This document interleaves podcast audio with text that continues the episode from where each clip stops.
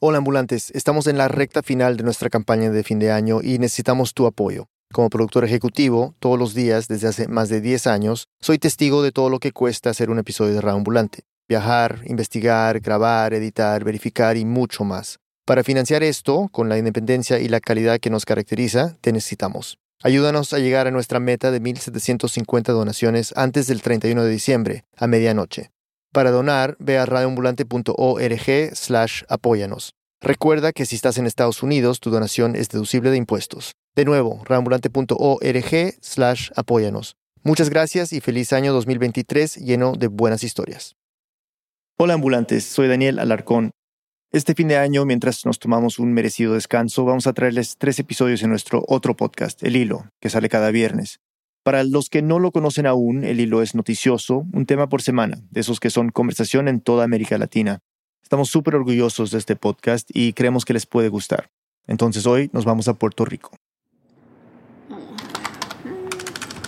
Estoy buscando aquí en la plataforma de Airbnb y voy a ver si aparece el edificio donde yo vivía. Ella es Laura González, es abogada puertorriqueña y lo que está haciendo es, bueno, está buscando el edificio donde ella vivió desde el 2015 hasta el 2019. Mi computadora está un poco lenta, pero vamos a ver.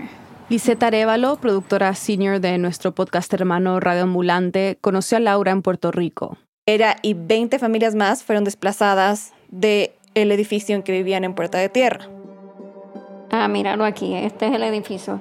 Se llama, el Airbnb se llama la ferretería porque abajo había una ferretería. Puerta de Tierra es un barrio clásico de San Juan asociado a la clase trabajadora y que poco a poco se ha ido convirtiendo en un lugar turístico. Dice la ferretería, stylish, fully equipada, apartamento, todo en inglés, obviamente, porque esta gente no habla español. Y todo está muy cambiado. Mira, estos son los, cuartos, ¿verdad? Los pusieron bien chulos. Lo pintaron, le cambiaron los muebles, le pusieron cocina, etcétera, etcétera, equipadas para, para Airbnb. Esta es la fachada del edificio. La pintaron de blanco, le cambiaron las ventanas, le pusieron unas ventanas y unas puertas horribles, según mi gusto. Y entonces los balcones los pintaron de un azul y el edificio lo pintaron de blanco. Pero no son solo cambios estéticos. Los apartamentos del edificio de Laura, que para muchas familias eran su hogar, ahora se alquilan a corto plazo. Y entonces, mira, el mismo apartamento donde yo vivía, que pagaba 300 dólares al mes, ahora paga 150 dólares la noche. O sea que para yo poder vivir ahí tendría que pagar 150 por 30, 4.500 dólares al mes por vivir en el mismo en el mismo lugar donde yo vivía, eso es increíble de verdad. Y el problema va mucho más allá de Puerta de Tierra. Puerta de Tierra es solo uno de los muchos barrios y sectores de toda la isla que están siendo afectados por el problema de la gentrificación.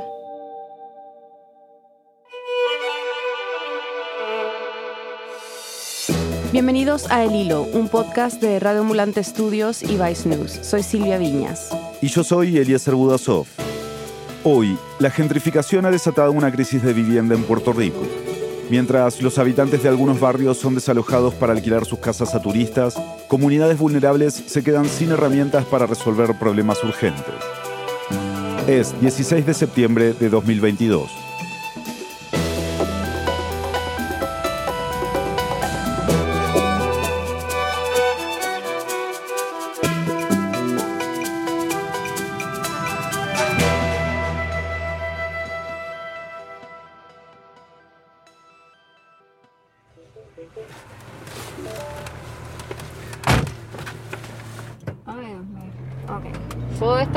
Aquí es Puerta de Tierra, que se llama Puerta de Tierra, porque era el barrio que estaba al otro lado de la puerta hacia la tierra desde la ciudad amurallada del viejo San Juan. Laura y Lisette recorrieron el barrio a pie y en auto, y ese recorrido y lo que conversaron nos va a ayudar a entender por qué la crisis de vivienda en Puerto Rico es tan grande. Me explicó varios detalles como históricos de su barrio. Fue el primer barrio de servicio y de trabajadores de Puerto Rico que daba servicio a la, gente que vivía en el viejo San Juan. Pero lo más importante que hay que entender es dónde está ubicado Puerta de Tierra, porque es un lugar muy estratégico y muy atractivo para lo que se podría llamar el desarrollo turístico de Puerto Rico, porque está en el mismo corazón de la isleta del Viejo San Juan. Entonces a un lado está el casco urbano y al otro está Condado y Miramar, que son áreas bien turísticas de la isla, que es donde están todos los hoteles más como lujosos y hay una playa y todo. Entonces si tú estás en Condado puedes tomar una avenida directamente hacia el Viejo San Juan y cuando estás yendo por esta avenida principal, pasas por Puerta de Tierra, que está muy, muy cerca del Viejo San Juan, que como sabemos es un área súper turística y, y, a donde van todos a caminar y conocer y etcétera. Lisetti, ¿cuál es la historia de Laura con el barrio? O sea, ¿cómo llegó ahí y, y cuál es su relación con Puerta de Tierra? Laura llegó en el 2015 a Puerta de Tierra y lo que me contó es que siempre había querido vivir ahí porque tenía amigos ahí ya en este barrio Además que es un sector accesible para llegar al trabajo caminando, hay como tiendas cerca. Cuando yo me mudo, el barrio todavía, ¿verdad? Ciertas áreas estaba bien deprimido. No es que estaba inhabitado, pero es un barrio que el gobierno poco a poco institucionalmente abandonó. Entonces, el edificio Méndez, que es donde ella llegó a vivir en el 2015, era histórico, antiguo y que si bien estaba bastante deteriorado por el abandono del gobierno, era habitable. No lo sentía como, como algo ¿verdad? negativo en aquel momento. Por afuera pues a lo mejor no estaba bien pintada, pero en el interior estaba chévere. Yo puse el apartamento bien bonito. Yo lo pinté por adentro. Lo puse a mi gusto. Estaba espectacular mi apartamento. Laura me dijo que lo que más le gustaba de vivir ahí justamente era la relación con los vecinos porque crearon una comunidad. Es que es increíble. Los recuerdos que yo guardo de ese apartamento, porque allí yo, yo pasé el huracán María. El huracán María cruzó Puerto Rico de costa a costa, devastando a la isla. Un fenómeno sin precedente que ha dejado a la isla sin servicio eléctrico, comunicación, transporte y en muchas áreas, 70% de la isla sin agua potable. Eso fue el 2017. En ese desastre murieron más de 4.500 personas, cientos de miles perdieron sus hogares y la isla quedó con graves problemas de infraestructura y energía. Y quizá por eso es que ¿verdad? le guardo como un, como un cariño especial a un espacio. Ahí este, nosotros nos recuperamos del huracán María. Todos se unieron para limpiar el edificio porque el gobierno no fue a, a limpiar los escombros ni nada por el estilo. Allí pasé meses sin electricidad después que pasó el huracán. Allí teníamos una comunidad, todo el tiempo nos estábamos ayudando. Iba desde instalar un tanque de gas, mover muebles. Si a mí me pasaba algo, pues yo llamaba a mi amigo y él venía y casi siempre ella era porque se me metió un lagartijo al apartamento y él tenía que venir. Y también me dijo que por las tardes y las noches se juntaban entre todos para conversar en las escaleras o en la parte de abajo. Era una comunidad de personas bien humildes y cuando digo humilde no lo digo despectivamente, lo digo en el buen sentido de la palabra. Personas trabajadoras, la mayoría de escasos recursos económicos pero personas bien cariñosas, bien amorosas, bien humanas. Lizeth, nos decías entonces que Laura y muchos de sus vecinos se tuvieron que ir. ¿Qué pasó exactamente? ¿Por qué se fue Laura de su barrio? Bueno, Laura estaba en su departamento como un día cualquiera y de repente el dueño del departamento que ella arrendaba tocó la puerta y le notificó que había vendido todo el edificio y que ella y sus vecinos se iban a tener que ir. Eso fue en 2019. Laura dice que les dieron 30 días para irse. Yo no me lo esperaba sinceramente, ¿verdad? Porque pues yo decía, bueno, yo aquí me quedo. Y en ese momento Laura se quedó un shock total. Pues toda esta incertidumbre de a dónde me mudo y dónde voy a poner todas mis cosas y este apartamento que yo lo puse tan bonito. Es como un sentimiento como que, o sea, yo estoy sin casa, yo no tengo un sitio a donde vivir. Aunque no corresponda quizás a la realidad, pero eso es lo que tú sientes. Era también como coraje, no por mí principalmente, sino por las personas que estaban a mi alrededor, que yo sabía que no tenían a dónde ir ni dinero para alquilar apartamentos, así que me daba mucho coraje. Había, por ejemplo, un vecino mío que no tenía dónde irse una amiga le prestó un cuartito en donde él puso todas las cosas de su apartamento y dormía allí. La pareja de ancianos, todos estábamos tratando de buscarle sitio para donde moverlos, porque ellos igualmente son unas personas que llevan años y años allí, no tenían para dónde ir. De verdad que fue horrible, más en esas circunstancias que no te estás mudando porque quieres, sino porque te tienes que ir. Laura estaba muy afectada, pero cuando pasó el shock inicial empezó a buscar respuestas. Recuerden que es abogada, entonces sabía dónde buscar. Laura encontró que lo que estaba pasando en su edificio y lo que le estaba pasando a ella y a sus vecinos no era algo inusual ni, una simple anécdota. En los últimos años, inversionistas han comprado al menos 30 edificios en Puerta de Tierra para convertirlos en alquileres a corto plazo. El mismo inversionista que compró el edificio donde vivía Laura terminó comprando la mayoría de los edificios de esa cuadra. La práctica se ha vuelto tan común que los vecinos del barrio crearon una organización que se llama Puerta de Tierra no se vende. Laura es una de sus voceras. Están varias personas, líderes y presidentes de la Junta de los Edificios que fueron desplazados o que están bajo amenaza de ser sacados del barrio. Desde adentro y desde afuera le vamos a dar candela. Su principal misión es movilizar al aparato político para que se proteja a las comunidades en riesgo de ser desplazadas en Puerto Rico, no solo en Puerta de Tierra.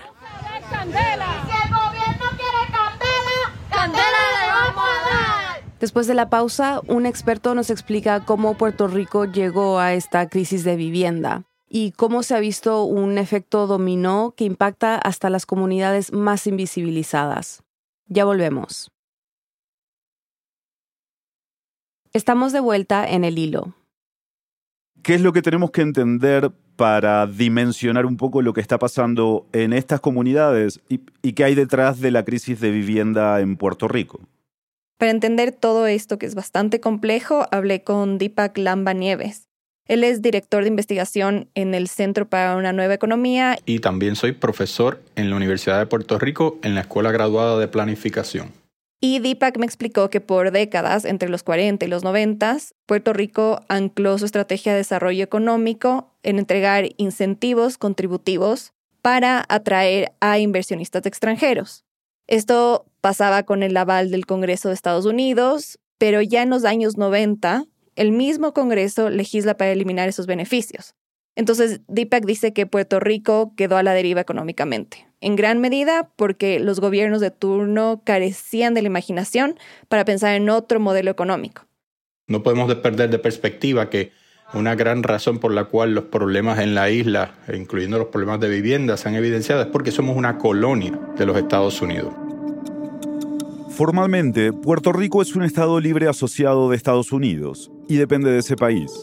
Por eso, es común que sea llamado una colonia moderna, tal como le dice Deepak. Las colonias, como sabemos mucho, no son lugares que prosperan y florecen, sino son lugares desde donde se extrae. Y en ese caso Puerto Rico no ha sido excepción. Entonces lo que hemos visto en Puerto Rico a lo largo de los años ha sido una serie de políticas sociales y económicas que principalmente buscan la extracción de riqueza del país a favor de unos intereses comerciales muy particulares. Con esto en mente, podemos ver cómo se llegó a la crisis de vivienda actual. Puerto Rico ha atravesado una crisis económica desde el año 2005, más o menos el 2005 al 2006. Esa crisis empezó a crecer con los años. La isla comenzó a acumular cada vez más deuda. Y en medio de todo eso, en 2012, el gobierno volvió de alguna forma a usar la estrategia que había abandonado en los 90, la de dar beneficios contributivos a extranjeros. El gobierno de Puerto Rico aprueba las leyes 20 y 22. Es importante que recuerden los nombres de estas leyes, la 20 y la 22. Que repetían un patrón conocido le tienden una alfombra roja a individuos millonarios extranjeros y compañías que exportan mediante el uso estratégico de incentivos contributivos. A través de estas leyes, el gobierno de Puerto Rico permite que personas con muchísimo dinero del extranjero o del continente, que es como las personas de la isla se refieren a la gente que vive como en Estados Unidos en el continente, fueran a la isla para invertir el dinero que tenían tomando como punto de partida el hecho de que los residentes de Puerto Rico no pagamos impuestos federales, el gobierno les dice a los millonarios extranjeros, si viven al menos 183 días en la isla, no pagarán impuestos sobre las ganancias de capital. O sea que no tienen que pagar impuestos por el dinero que ganan cuando venden algo a un precio mayor de lo que lo compraron. Pero para optar a ese y otros beneficios tienen que comprar una vivienda en la isla. Y recibirán tasas impositivas favorables en otros renglones. Muchos millonarios residentes en los Estados Unidos, sobre 4.000 de estos individuos, han respondido a través del tiempo a este llamado. Es importante tener en mente estas leyes para entender la crisis actual de vivienda en Puerto Rico. En los años siguientes, la crisis económica se siguió profundizando. Tanto así que a principios de 2016, Puerto Rico empezó a incumplir los pagos de la deuda que había estado acumulando por una década. Ahí fue cuando Barack Obama firmó la ley Promesa, que entre otras cosas estableció una Junta de Supervisión Fiscal. La misión de la Junta es asegurar que la isla tenga un crecimiento económico sostenible. Nos imponen una junta de miembros no electos que toman decisiones muy importantes sobre nuestro futuro eh, social y económico. Esta junta, por ejemplo, tiene el poder de aprobar el presupuesto de la isla pasando sobre el gobierno local. Y empezó a impulsar medidas de austeridad. Decían que solo así se podría pagar la inmensa deuda que Puerto Rico arrastraba desde que empezó la crisis económica. Pero Deepak dice que esas medidas han minado la capacidad del Estado para poder atender problemas claves como el problema de la vivienda. Porque poco más de un año después de la creación de esta Junta de Supervisión Fiscal, el huracán María azotó la isla. Este y otros desastres naturales que han afectado a Puerto Rico en los últimos años se suman a los factores que han alimentado la crisis de vivienda. El huracán María fue un punto de inflexión clave en la crisis de vivienda en Puerto Rico. Más de 400.000 hogares sufrieron daños, según la Agencia Federal para el Manejo de Emergencias de Estados Unidos, o FIMA por sus siglas en inglés. Eso es poco más de un tercio de todas las viviendas que había en Puerto Rico cuando pasó el huracán. Eso significa que durante un periodo corto de tiempo, en el año 2017-2018, vimos una baja en los precios, es decir, nadie quería comprar y los costos de vivienda en Puerto Rico se redujeron significativamente en los meses inmediatos después del huracán. Eso sirvió como un llamado a una serie de inversionistas que estaban muy pendientes en hacer negocios en Puerto Rico.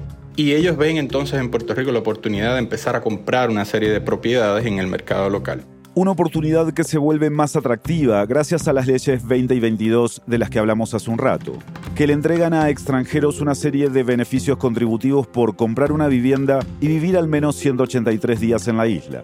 Si a eso le sumamos el hecho de que las ayudas federales no han provisto ayuda a todos los que lo necesitan, pues entonces lo que hemos visto a través de estos últimos pasados cinco años es una carencia de respuesta efectiva a las necesidades de vivienda, eh, especialmente afectadas por el huracán.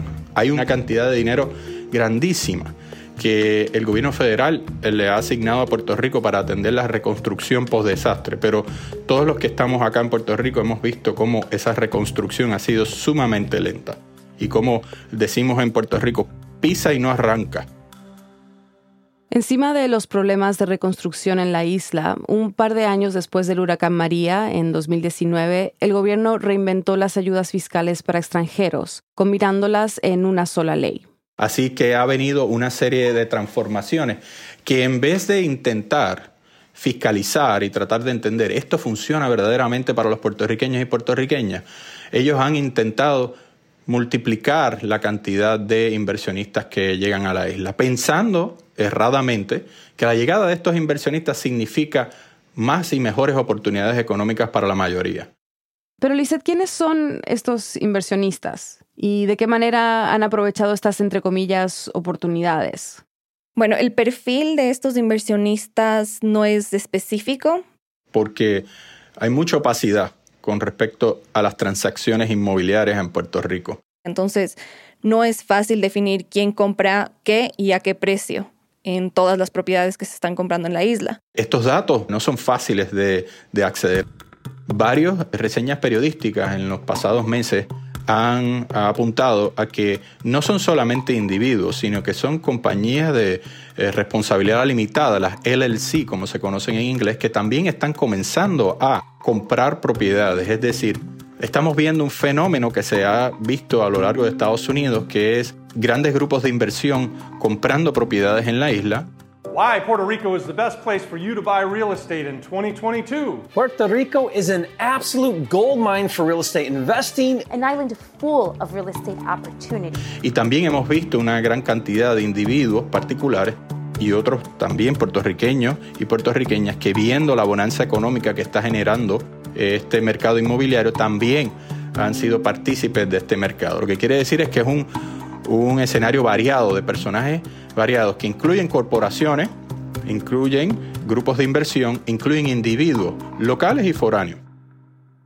Nos gustaría entender un poco cómo se relaciona lo que te contó Deepak sobre el perfil de estos inversionistas con lo que descubrió Laura cuando investigó quién había comprado el edificio donde ella vivía. La relación más clara es que estos inversionistas compran inmuebles para convertirlos en rentas de corto plazo a través de varias plataformas como Airbnb y Verbo. Y Lisette dice que esto pasa en toda la isla.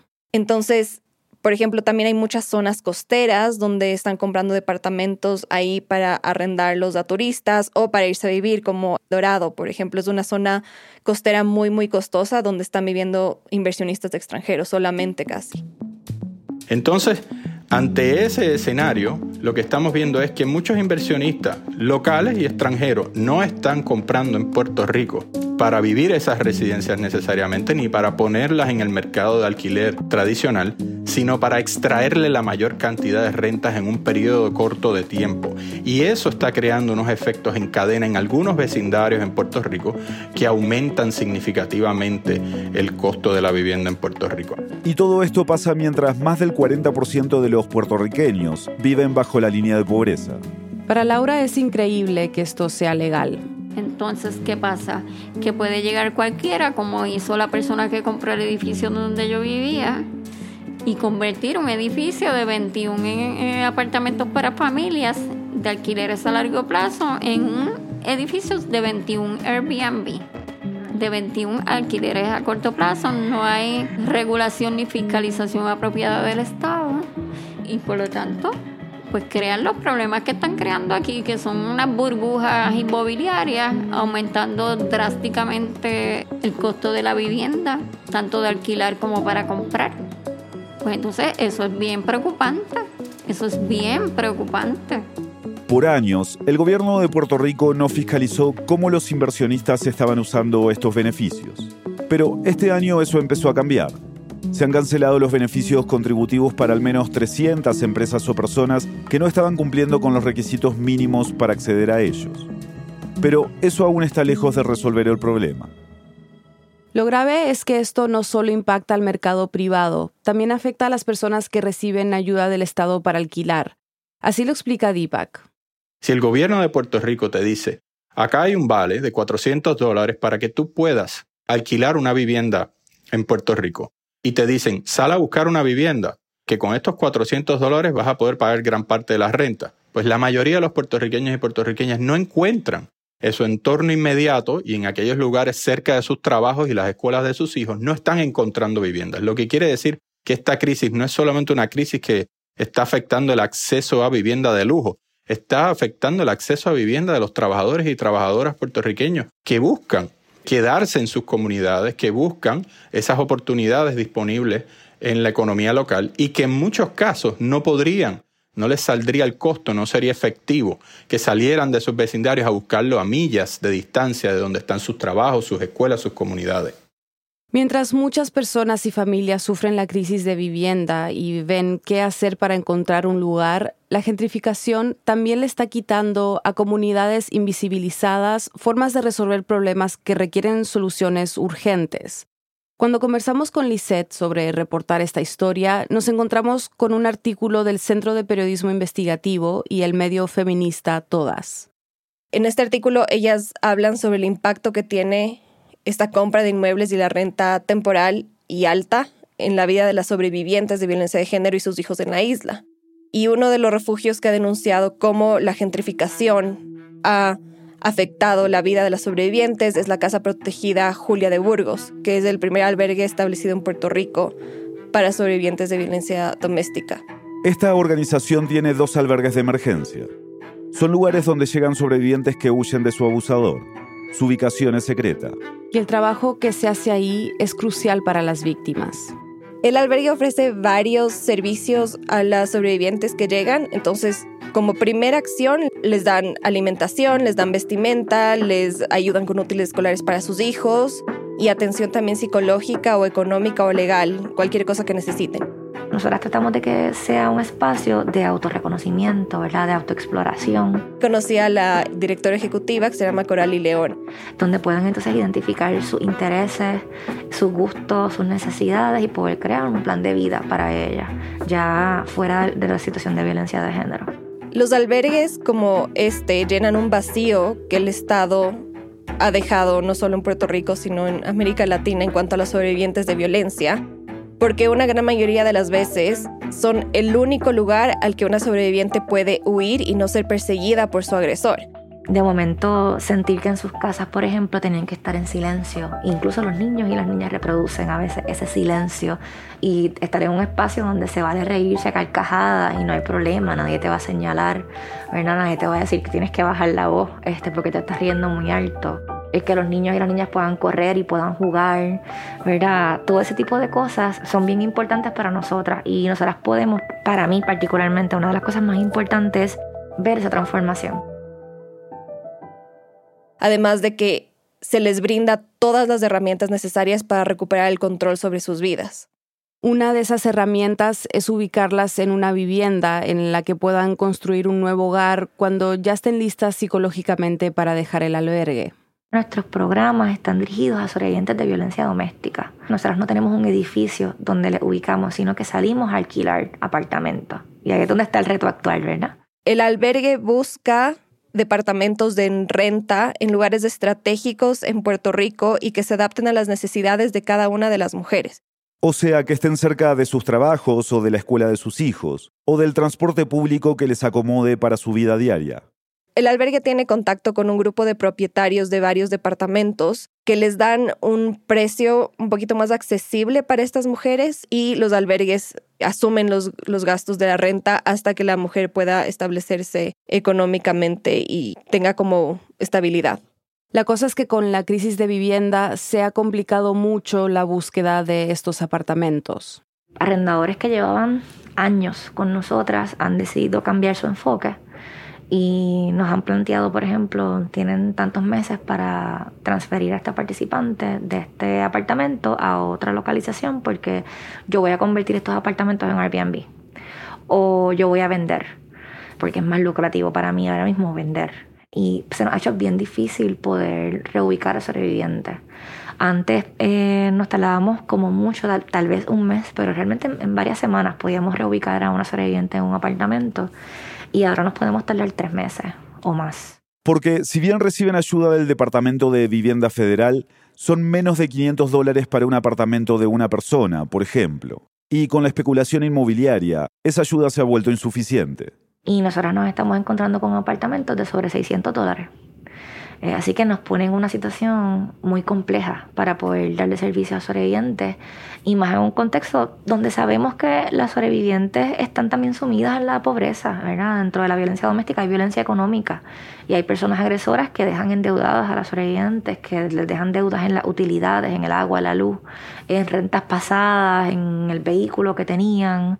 Entonces, como cuesta mucho encontrar viviendas para las sobrevivientes, ellas se tienen que quedar más tiempo de lo esperado en los albergues. Y eso crea un embudo en los programas que ofrecen las organizaciones como la de Corali. Porque no hay vivienda, porque no hay vivienda disponible. Podemos tener los espacios en el programa para aceptar a las sobrevivientes y las aceptamos, pero no hay vivienda disponible para poder ubicarla. Entonces, digamos, si tienen 10 plazas en el albergue, que no es el dato exacto, pero si tienen 10 plazas en el albergue y llegan 5 mujeres que necesitan refugio y no hay plazas porque esas mujeres no han podido salir a esos departamentos a pesar de que están listas, terminan rechazando a esos sobrevivientes porque no las pueden recibir, simplemente no hay el espacio. O hay personas que se cansan de estar esperando y esperando que les den un departamento y ahí está el riesgo de que estas mujeres vuelvan con sus agresores. Tiene un efecto domino. Esta situación pone en riesgo a otras sobrevivientes de violencia doméstica también. Las sobrevivientes de violencia de género no solamente son desplazadas cuando salen huyendo de su comunidad, de su casa, y tienen que entonces refugiarse, ¿verdad? Albergarse para poder proteger su vida y la de sus niños y sus niñas, sino que también son desplazadas una segunda vez cuando ya estando estabilizadas, ya estando fortalecidas, ya estando listas para retomar su vida, no tienen el acceso a la vivienda, no hay una garantía de acceso y se encuentran con una barrera adicional en el proceso. Así que en Puerto Rico los sobrevivientes se encuentran con barreras de acceso a la justicia, con barreras de acceso a la vivienda, con barreras incluso para retención de su empleo y esto definitivamente dificulta el que ellas puedan retomar su vida. Una de nuestras preocupaciones con esta situación es que nuestros proyectos están enfocados en el desarrollo económico, pero si el costo de vida sigue aumentando, si esto no se atiende, no va a haber Puerto Rico para las sobrevivientes.